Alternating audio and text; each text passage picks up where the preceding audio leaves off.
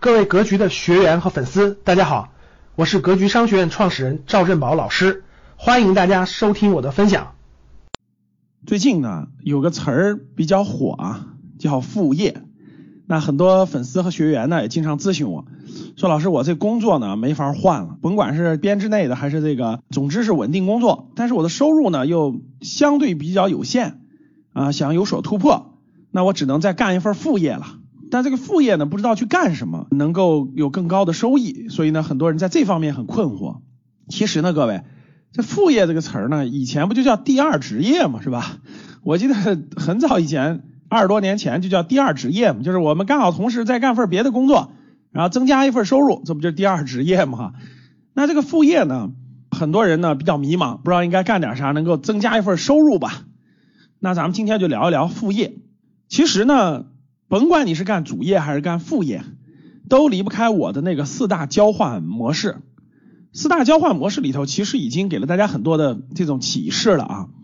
如果你的主业是用时间做交换的，那你想想，你没有任何技术、没有资源、没有产品等等，你还是用时间去做一份副业的话，那确实很辛苦啊。比如说，你那个白天打份工，然后晚上再送个外卖啊，那这样的话，其实还是用时间赚钱。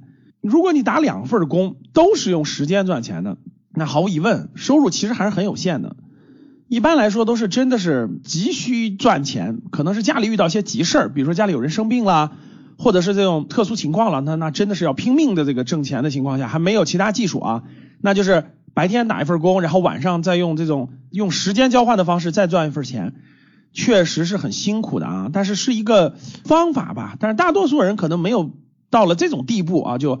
主业副业都用时间赚钱，大多数人没到这种地步。所以第二点呢，就是用技术赚钱。其实一般来说，如果你用技术可以赚钱的话，你的主业就是用技术做交换的。你的副业如果还用这个技术的话，一般来说不太可行。为什么呢？因为你的主业呢，如果有一份技术的话，其实你的收入相对还可以。这份技术呢，你想做的极致，就做的更好的话，也是需要花大量的时间的。所以如果你下班之后，你还想通过这个技术赚钱，相对来说呢，就只能有一个方式了，就是教别人学这个技术。我举个例子啊，比如说我们有些学员是做编程的，那平常工作也很忙，但是周末呢，或者是偶尔有一周有几天的晚上呢，通过在线的方式，或者通过到离家比较近的地方去教一些编程这些，哎，这就属于是我的副业，也是发挥我的技术特长。或者是呢，举个例子，比如说你是一个这个钢琴老师，对吧？你除了正常上班以外呢？在学校里当老师以外呢，你周末或者是业余节假日呢，带些孩子做些这种钢琴的教学等等吧，这样其实还是可行的。相当于是我主业是靠这份技术，我副业呢增加一个收入。那很多人的副业呢，其实也是发挥了技术专长，这样的话呢，收入会上一个台阶，收入会上一个台阶。举个例子，可能主业你收入大概一万块钱左右，你副业又能收入大概大几千块钱，所以这样呢还是有意义的，收入也上了个台阶了。那老师，我的主业不是有什么技术的，对吧？我我的工作属于编制内的，相对比较稳定。你说副业应该干什么呢？如果你不是那种真的是急缺钱的这种，那我肯定不建议你再去用时间换钱了。这样第一换的并不多，第二消耗体力啊、精力啊，也没时间顾家里，对吧？其实现在副业我推荐大家两种方式做你的副业。第一个是什么呢？第一个就是其实都是用知识赚钱，这也是未来最有价值的方式，就是用知识赚钱。怎么用知识赚钱呢？就是你呢，一般来说，你工作或者你擅长的领域，或者你长期对某个领域的这种兴趣爱好的积累。我举个例子啊，比如说，假设我从小就喜欢那种兵器知识啊，喜欢军事这些兵器，那因为你喜欢了十几年了，你对它的理解是比普通人要好得多，对不对？那我觉得呢，像今天这种流行的方式，你就可以在比如说今日头条啊，或者等等这些新的这种媒体上面开一个号。然后你把它做成一个专业领域的，哎，每周呢点评几个兵器，哎，给大家分享分享这个兵器。有的人呢他是喜欢那种美食，那你每周都给他分享分享美食。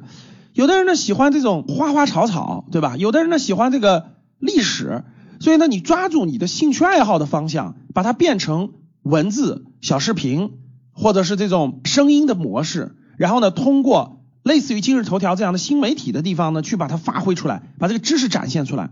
这样呢，你未来可以在里面开专栏，就收费专栏。比如说，那九十九块钱、一百九十块钱，你可以看到我更多的文章，或者是这种类似于那种知识星球等等的，我给你答疑，这方面我给你答疑，或者是那个小视频，对吧？小视频里面带货，比如说我的粉丝多了以后呢，假设你这个你是讲兵器的啊，你兵器讲很多很多，你粉丝有十几万人了，对吧？几万人了都可以。然后你同时跟大家说，我以前是格局的学员，对吧？我在格局学了很多财商的呀、投资理财的知识，那我推荐给大家扫这个二维码，大家也可以购买。哎，你又成了格局的这种合作的这个销售方，你也有收益。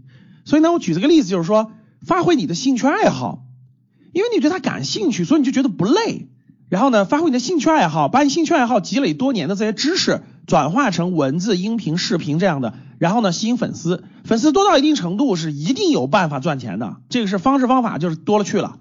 所以大家可以看到啊，在今日头条里有些很专业的这个收益还是非常可观的，甚至做到后面，你的副业的收入其实可以远远超过你主业的收入。这是一个啊。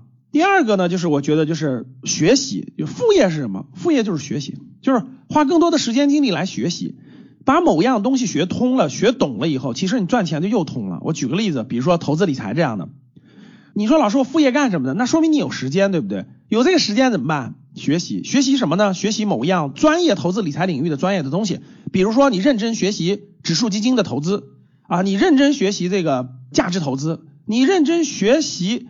投资理财当中的某个专业领域，把它学通之后，花个几年时间，对吧？学习加上实践，把它学通之后，让资产给你赚钱，就让你管理或者管控的资产给你赚钱，那我觉得又是一个层次了，又是个层次了。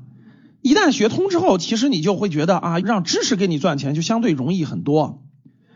其实生意有很多很多种啊，举个例子啊，比如说有些咱们的有些学员的感兴趣，他对小吃这个生意特别有研究，特别有研究。然后呢，这个市场上有什么小吃，然后某些小吃欠缺什么地方，他很有研究。研究之后呢，哎，他把这个研究通之后呢，哎，他找人合作的方式，他投一部分钱，然后跟别人合作方式做一个小吃。其实就是在某个领域当中，我觉得就是知识的积累达到一定程度之后，其实你赚钱的方式方法就多了，而且觉得容易了。